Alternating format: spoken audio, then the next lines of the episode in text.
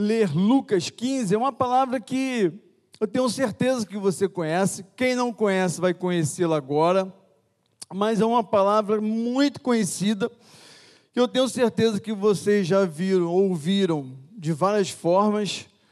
Mas hoje eu tenho certeza que Deus falará ao nosso coração diferente novamente. Lucas 15, versículo de 11 ao 24. Palavra essa, irmãos, muito parecido com a peça que foi feita aqui na frente, né? Que fala sobre não ouvir a palavra de Deus, rejeição à palavra de Deus, depois vem as consequências de não ter ouvido a palavra de Deus, e depois vem a a admissão que só a palavra de Deus pode curar as nossas cicatrizes, pode salvar a nossa vida, pode libertar o nosso coração. E essa palavra fala um pouquinho sobre isso, irmãos. Então vamos ler. Lucas 15, versículo 11.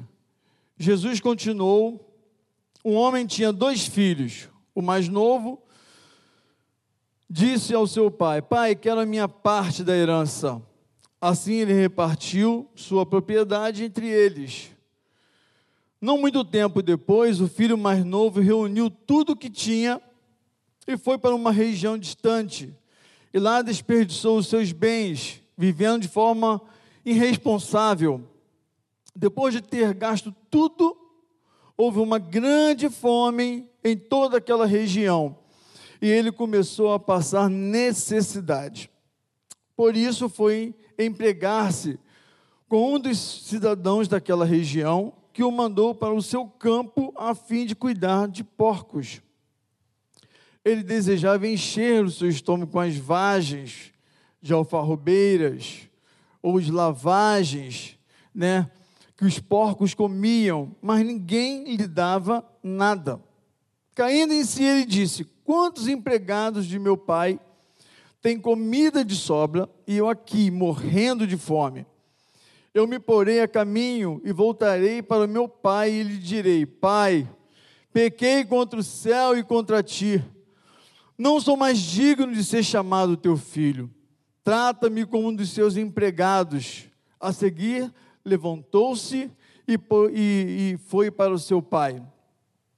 Estando ele ainda longe, seu pai o viu e, cheio de compaixão, correu para o seu filho, o abraçou e o beijou. O filho disse: Pai, pequei contra o céu e contra ti. Não sou mais digno de ser chamado teu filho. Mas o pai disse aos seus servos: Depressa, tragam melhor roupa e vistam nele. Coloquem um anel em seu dedo e calçados em seus pés. Tragam um novilho gordo e matem-no. Vamos fazer uma festa e alegrar-nos Pois este meu filho estava morto e voltou à vida, estava perdido e foi achado. E começaram a festejar o seu regresso. Amém, irmãos? Senhor meu Deus, louvado seja o teu santo nome, Senhor. Deus Santo, obrigado, Senhor, por estar na tua casa. Obrigado, Senhor, pelo privilégio de estar aqui com nossos irmãos, amados, queridos, ó Deus. Mais uma parte do teu corpo, Senhor, e pedimos ao Espírito Santo de Deus que tu venhas falar comigo, com a tua igreja, que tu venhas fazer algo novo no nosso coração, na nossa, na nossa vida. Em nome de Jesus nós pedimos, ó Deus, e te agradecemos em nome de Jesus. Amém. Meus irmãos, esse texto relata um pedaço esse, esse, esse, texto, esse texto relata um pedaço de. falando de três personagens: o pai e seus dois filhos. E a gente percebe nesse texto, irmãos, no texto, no contexto, que muitas vezes nós deixamos de ouvir algumas pessoas que estão nos dando conselho, nos dando apoio, nos dando carinho, atenção. E algumas vezes eu coloquei como texto, como tema, qual é a influência que tira o nosso foco. E o que tem feito, Quais são as coisas que de repente nos afasta dessas coisas ou dessas pessoas que nos dão carinho? Às vezes é um emprego, às vezes é uma viagem que você faz, que você fica meio entusiasmado com aquilo que você está vendo, que você está presenciando. Às vezes são coisas que você conquista, que tira o seu tempo, que tira a tua alegria muitas vezes. Redes sociais, muitas coisas que podem influenciar a nossa vida, o nosso tempo, a nossa mente, o nosso coração, para que venhamos nos afastar da presença de Deus ou daqueles que a gente ama, ou daquelas pessoas que nos fazem bem. E muitas vezes, irmãos, isso acontece, como falou aqui a peça, quando nossos ouvidos estão tampados, quando nossas nossas, nossos olhos não estão mais enxergando aquilo que pode acontecer de forma negativa na nossa vida, por causa dessas influências que podemos chamar de mais influências. Haja visto que mais influência, quando a gente fala de mal influência ou de má influência, a gente acha que é uma pessoa, mas às vezes não é uma pessoa. Às vezes, de uma forma indireta, algo pode estar tirando você do foco e da presença de Deus. E isso aconteceu com esse rapaz. Quando a gente fala do filho pródigo, a gente logo pensa que é somente para os jovens. Não, irmãos. Quando a gente fala do filho pródigo, a gente fala de um personagem que ele, de uma forma inusitada, de uma hora para outra, pediu seus bens ao seu pai. O que me chama atenção nesse texto, que o pai não questionou o filho. O texto fala que o pai pegou, pegou os bens, dividiu para os dois e toma. O pai não questionou o filho para quê, por quê, para onde ele iria, não questionou. Hoje a gente, vamos dar um jeito de hoje, a gente questionaria, né?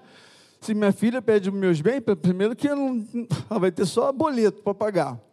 Mas se fosse o caso, né? ela teria. Eu falei assim: minha filha, calma aí. Você vai para onde? Por que, que você está fazendo isso?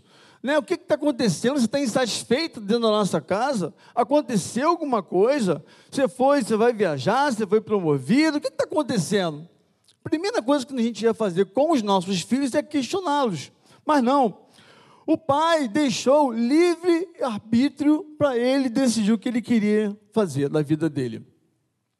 E no versículo aqui, irmãos, no versículo 12, fala o seguinte: no versículo 12, não, no versículo 13, ele fala assim: ó, não muito tempo depois, o filho mais novo reuniu tudo o que tinha e foi para uma região distante. Às vezes estamos num lugar que estamos incomodados. A peça me chamou a atenção da seguinte forma: eu não vi início da peça, eu fui embaixo para é, pegar uma água, mas ele fez o papel do anjo, do Cristo ali, né? Então, ele está falando com a pessoa, ele está falando com a irmãzinha, mas a irmãzinha não quer ouvir, né? E quando a gente está decidido em tomar uma decisão, quando a gente está pronto para tomar uma decisão, sem questão, sem sequer pedir um conselho, pedir uma ajuda, pedir um acompanhamento sequer.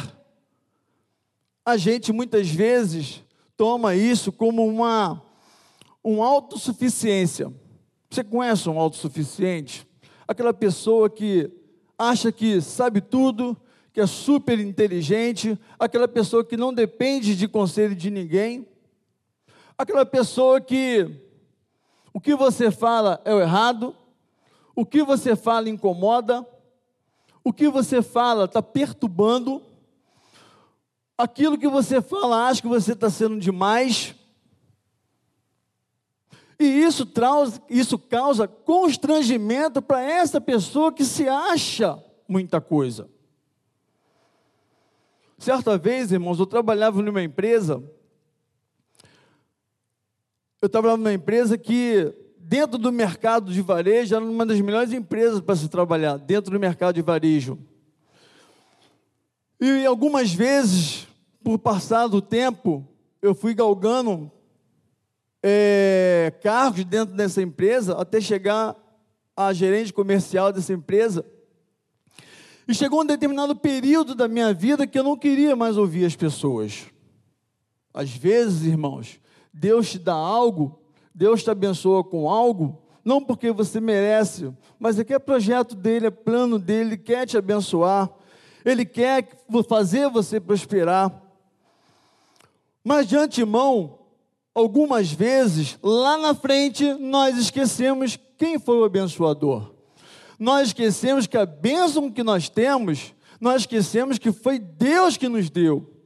E algumas vezes nós viramos as costas, e isso aconteceu comigo.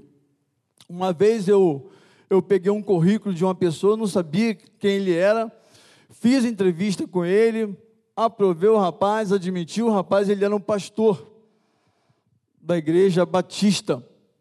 E ele um dia falou comigo: Olha, Rodrigues, lá meu nome era Rodrigues, olha, Rodrigues, ora Deus, ora Deus, porque as coisas, Deus tem me mostrado que algo pode acontecer com você, e nada, e nada, e nada.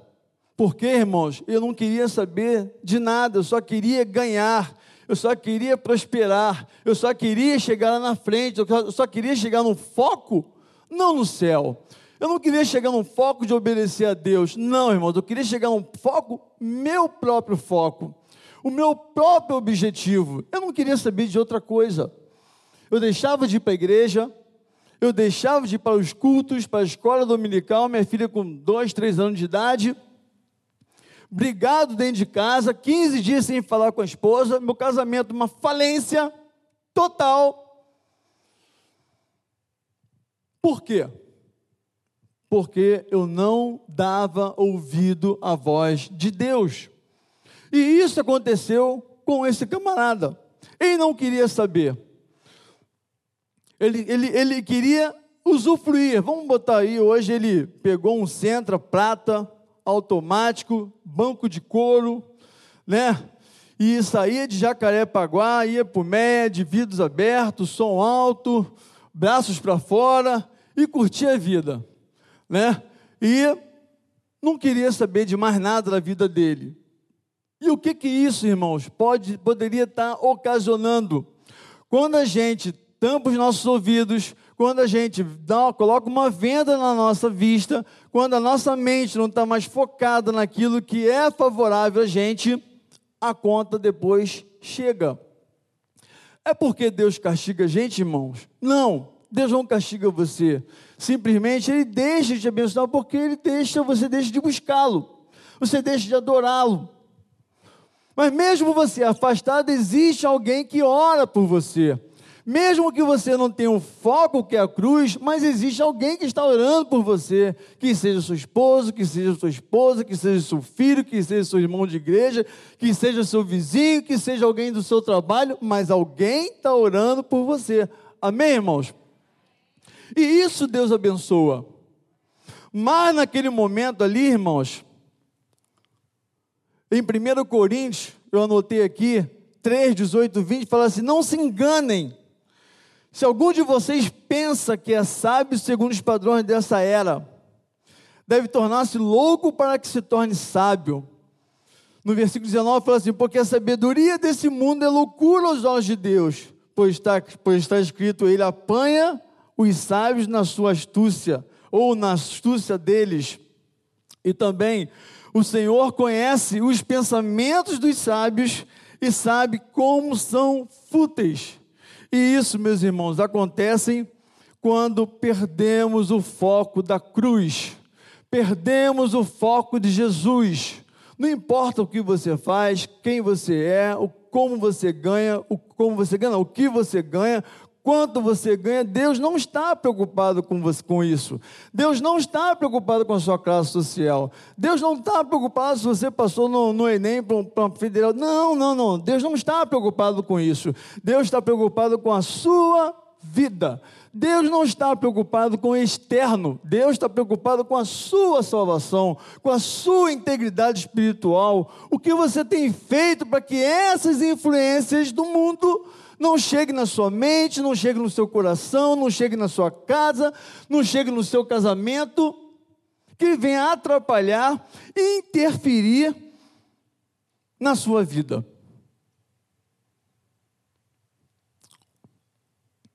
E quais as consequências que podemos perder, ou quais as consequências quando perdemos a comunhão com Deus? No texto, no capítulo 15, 13, irmãos, a Bíblia fala que depois dele ter gasto tudo, eu fico imaginando como se fosse hoje ele viajando, né, se prostituindo e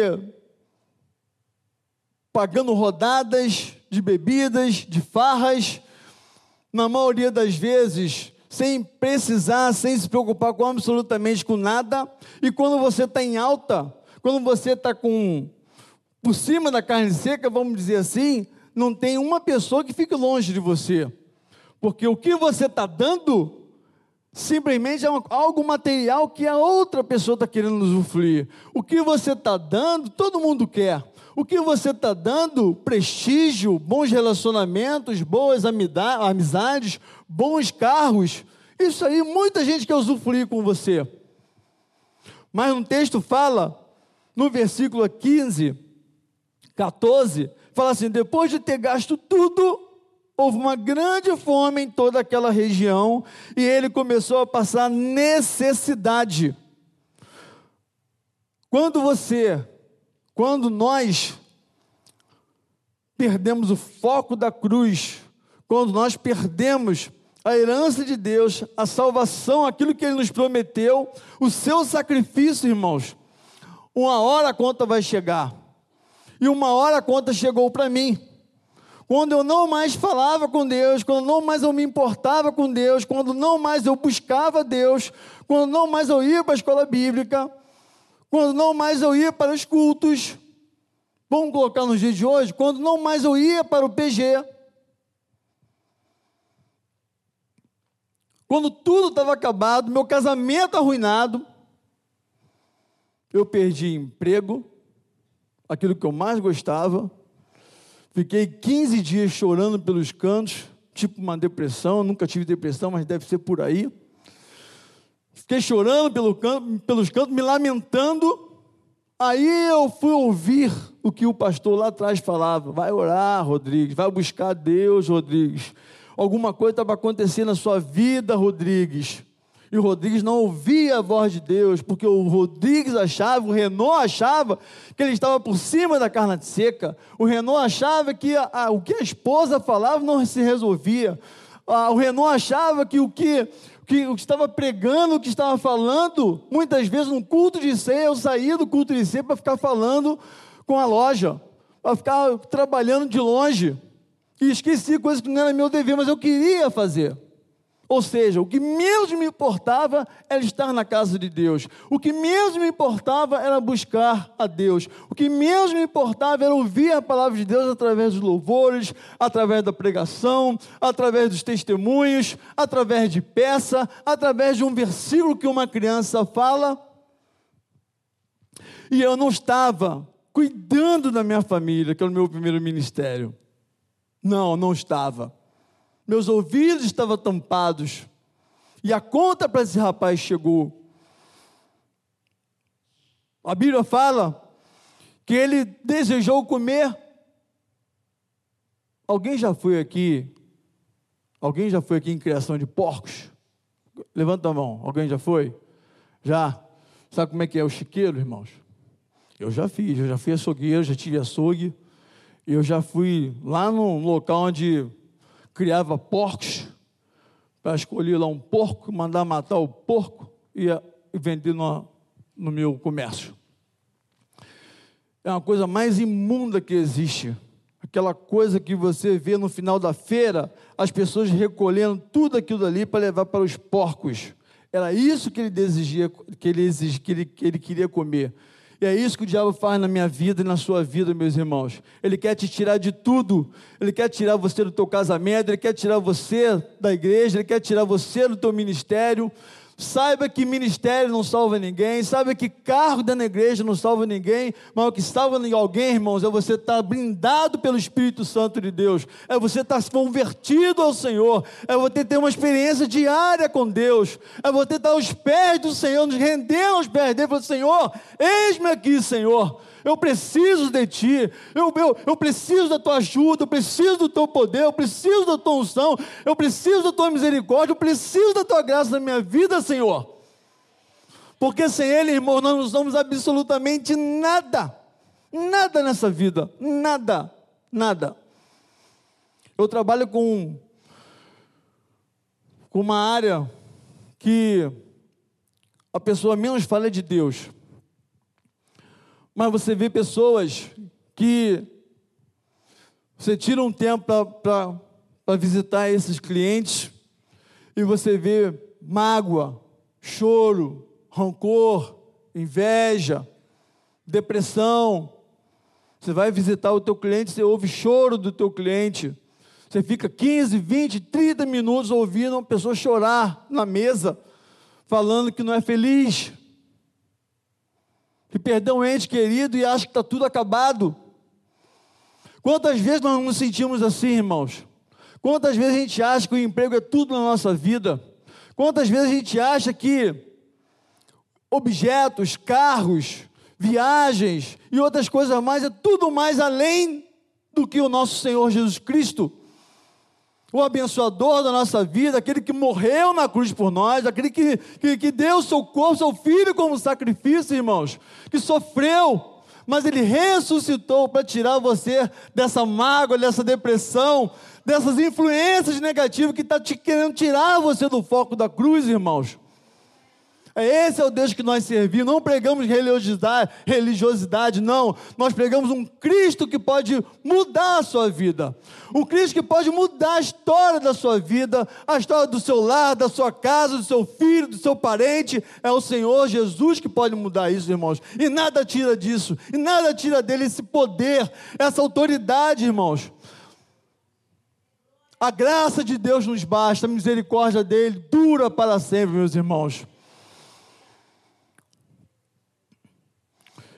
E no versículo 17, ele fala assim: caindo em si, ele disse: Quantos empregados de meu pai têm comida de sobra? Tem comida de sobra? Me perdi. Versículo 17: Caindo em si, ele disse: Quantos empregados de meu pai têm comida de sobra e eu aqui morrendo de fome? E eu me porei a caminho e voltarei para o meu pai e lhe direi: Pai, Pequei contra o céu e contra ti. Aleluia. Não sou mais digno de ser chamado teu filho. Trata-me como um dos teus empregados. Meus irmãos, quando voltamos à dependência de Deus, quando nós caímos em si, quando nós caímos numa reflexão, numa anamnésia e começamos a entender que a atitude que nós tomamos, que a pessoa que nós ouvimos, que, que demos os nossos ouvidos, aquilo que influenciou a nossa vida, Sancler, aquilo que, que, que tomou a minha mente, que tomou o meu coração, como eu vi que eu estava errado, como aquele rapaz ali entendeu que ele estava errado, como eu vi que um dia eu tinha maltratado a minha esposa, eu tinha magoado minha esposa. Eu não estava dando atenção para minha filha. Como eu vi que eu estava errado. Como eu vi. Ah, você falou, mas é tarde, você perdeu o emprego. Não, meu irmão. Deus tem um plano melhor. Deus teve um plano melhor na minha vida. Não, nada acontece na sua vida de forma ocasional. Nada acontece na sua vida sem que seja permissão do Senhor. Nada acontece na sua vida, meu irmão, sem que Ele queira que aconteça. Às vezes a gente fica assim meio abismado, meio sem saber o que está acontecendo, mas Deus está cuidando de você. Deus está tratando de você. Deus está tratando, tratando a sua vida, está tratando do seu ministério, tratando do teu casamento. E Ele nos dá ferramentas para que isso não venha, para que essas influências não venham afetar a nossa vida, meus irmãos. Se você tem problema no casamento, Deus te dá uma, uma ferramenta, casados para sempre Deus te dá o ministério família, projeto família. Deus te dá. Se você tem problemas no, no, no, no teu lar, no teu trabalho, tem um pastor da igreja, tem o seu professor de escola bíblica. Ah, mas eu estou na universidade, estão pregando lá que faz isso, isso, aquilo, outro. Procura o seu professor de escola municipal. Não tire conclusões de precipitadas. Não vai como diz o outro, entre aspas, como Maria vai com as outras. Não vai porque fulano e Beltrano não foi. Tenha uma opinião própria, um posicionamento que você serve a um Deus vivo. Você não serve qualquer um, meus irmãos. Você serve um Deus vivo que morreu na cruz por você. Amém, meus irmãos? Louvado seja Deus. E ele fala ali, meus irmãos, às vezes estamos com o coração meio perturbado, às vezes estamos com o coração meio duvidoso, pastora Raquel, às vezes estamos meio indecisos com o que nós vamos fazer. E João fala, meus irmãos, fala assim: ó, não se turbe o vosso coração, credes em Deus, credes também em mim, na casa de meu pai há muitas moradas, se não fosse assim, eu vou teria dito, vou preparar-vos lugar. E lá no capítulo, lá no versículo 6, capítulo 14, ele fala assim: Jesus fala assim: Eu sou o caminho, eu sou a verdade, eu sou a vida. Ninguém vê o Pai senão por mim. Ah, mas você está falando um versículo que a gente já conhece de ponta cabeça. Já parou para analisar o que, que esse versículo fala? Já parou para analisar quem é o caminho, quem é a verdade, quem é a vida, para a gente ser, ser envolvido por influências que tiram do nosso caminho, ou melhor, que tira a nossa vida do caminho do Senhor? Eu sempre cito esse versículo, Salmo 37, ele fala: entrega o teu caminho, Senhor. Ele não está falando para ímpio, não somente para ímpio. Entrega o teu caminho, Senhor. Confia nele, o mais ele fará. Entrega o teu caminho ao Senhor. Entrega o teu suas dúvidas, entrega seus dilemas, entrega suas suas mazelas entrega a falta de perdão, entrega ao Senhor e tudo Ele fará na sua vida, meu irmão. Para você ser mais feliz, para você andar com Cristo de cabeça erguida nos caminhos do Senhor. Amém? Louvado seja o nome do Senhor. E ele fala assim, meus irmãos. Disse Filipe, no mesmo versículo, tô, só que eu citei, peguei alguns, alguns exemplos, e disse Filipe: Senhor, mostra-nos o Pai, o que nos basta. E ele fala assim: Estou há tanto tempo convosco, e não me tendes conhecido, Filipe. Meu irmão, eu estou 40 anos de evangelho, e a cada dia eu quero conhecer o Senhor Jesus na minha vida. A cada dia eu quero ter uma experiência nova com o Senhor. A cada dia eu quero provar do amor de Deus na minha vida, meus irmãos. Eu preciso disso. Eu preciso ser renovado pelo poder de Deus. Eu preciso ser renovado com o Espírito Santo de Deus. Eu preciso ser sacudido pelo Espírito Santo de Deus.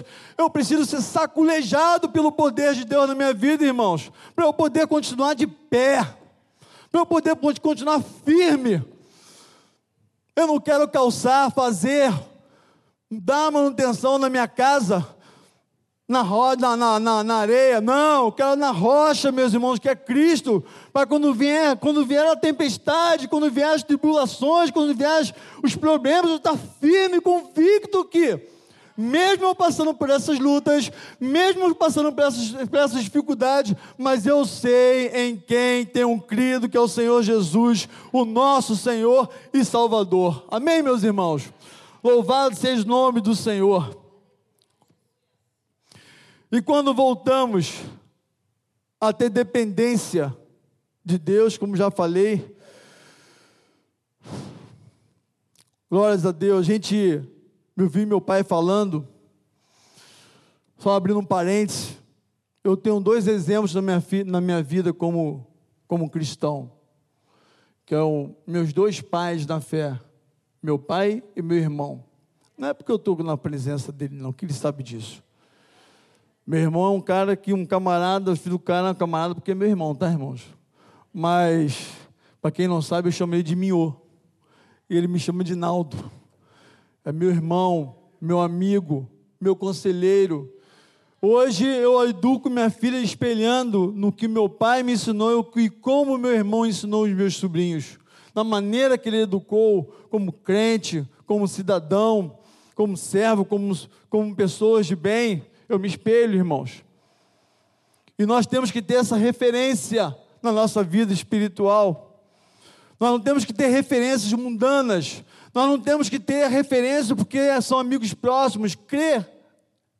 Essas referências, crer no que você crê. Essas referências podem sim te dar um conselho, um pai, um irmão, de repente, sobre um emprego, sobre uma experiência. Claro, eu não estou falando disso. Mas no momento que você precisa, no momento que você precisa da manutenção, a sua salvação, meus irmãos, você precisa ter, eu, você, nós precisamos ter referências espirituais.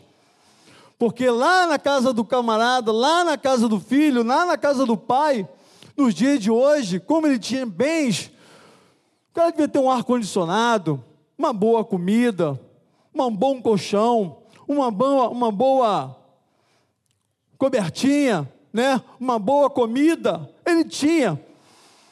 Mas quando a gente sai da casa do Pai, quando a gente sai da presença do Pai, quando a gente sai da presença de Deus, meu irmão, até hoje, a minha mãe, às vezes eu tra vou trabalhar, minha mãe fala assim: meu filho, hum, você vai chegar cedo hoje? Aí eu falo assim: por quê? Vou fazer um iaminho para você. É, vou fazer um iaminho para você. Que é coisa mais delicadinha do que isso? Aí a chefe tem um, a vez passa em casa e fala assim: meu filho, você já jantou? Aí eu falei não, mãe, estou chegando agora. Ah, eu fiz um franguinho aqui, come um pouquinho. Depois você vai para casa. Isso é o cuidado do pai e da mãe para você.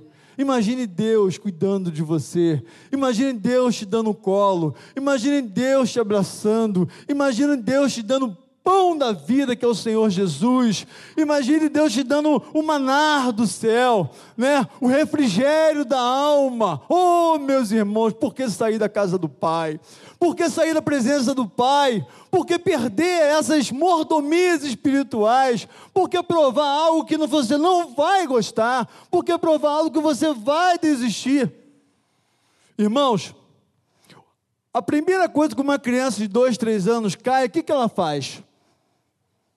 Hã?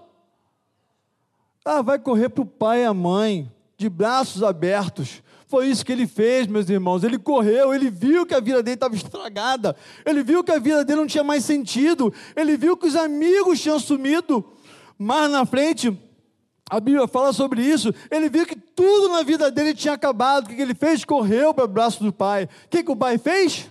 Abriu os, abriu os braços e falou assim: Vem, meu filho. Eu fico imaginando um dia, minha filha caiu de bicicleta, eu fiquei apavorada. Pai, eu caí, vem, vem, meu amor. Você dá beijinho, você dá abraço, você dá carinho, você dá colo, sabe? Você dá amor.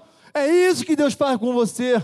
Mas você não precisa sair, provar o ruim, não, não precisa ficar estragado para depois Deus te consolar. Deus te console agora. Deus muda essas influências, muda esses pensamentos, muda esses desejos do teu e do meu coração, meus irmãos.